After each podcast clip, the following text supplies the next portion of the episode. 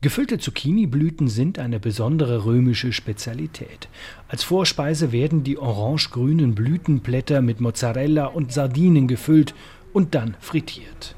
Doch die Zucchiniblüte ist ein Sensibelchen. Giorgia Grandolini überprüft in Cesano bei Rom, welche Schäden der Starkregen der vergangenen Tage auf ihrem Zucchiniacker angerichtet hat. E come si può vedere sono wie man sieht, sind sie sehr klein und da gibt es auch ein paar Blüten, aber die haben Probleme.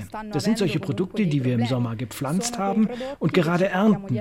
Die bräuchten aber deutlich höhere Temperaturen als in diesen Tagen.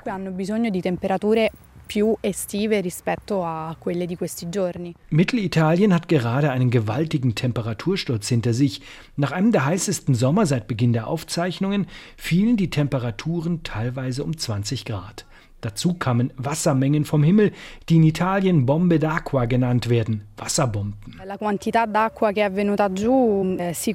Eh, Diese Wassermassen haben vor allem Folgen für die Sorten, die wir im Sommer angepflanzt haben.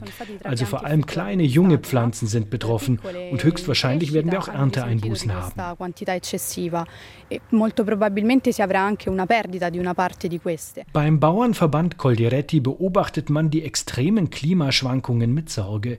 Die Landwirte müssen müssen sich an die neuen klimatischen Bedingungen anpassen, Versicherungen gegen Ernteausfälle abschließen, Netze gegen Hagelschäden aufspannen. Und manche haben bereits ihre Produktpalette an das Wetter angepasst, stellt Lorenzo Bazzana von Coldiretti fest.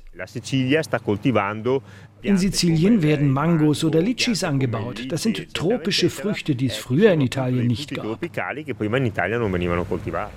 Auf dem Bauernhof von Giorgia Grandolini in Cesano bei Rom versucht man das Beste aus den veränderten klimatischen Bedingungen zu machen.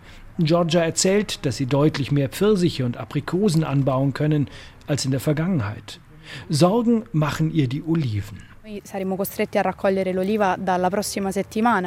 Wir müssen mit der Olivenernte schon kommende Woche beginnen, also viel früher als sonst, weil sie früher reif sind. E Und das hat natürlich Auswirkungen auf das Endprodukt. Unser Öl wird nicht so fruchtig sein. Es geht ans Eingemachte für Italiens Landwirte. Der gute Ruf italienischer Spezialitäten steht auf dem Spiel. Manche Auflagen für zertifizierte und geschützte Produkte sind kaum mehr zu erfüllen, warnt Coldiretti.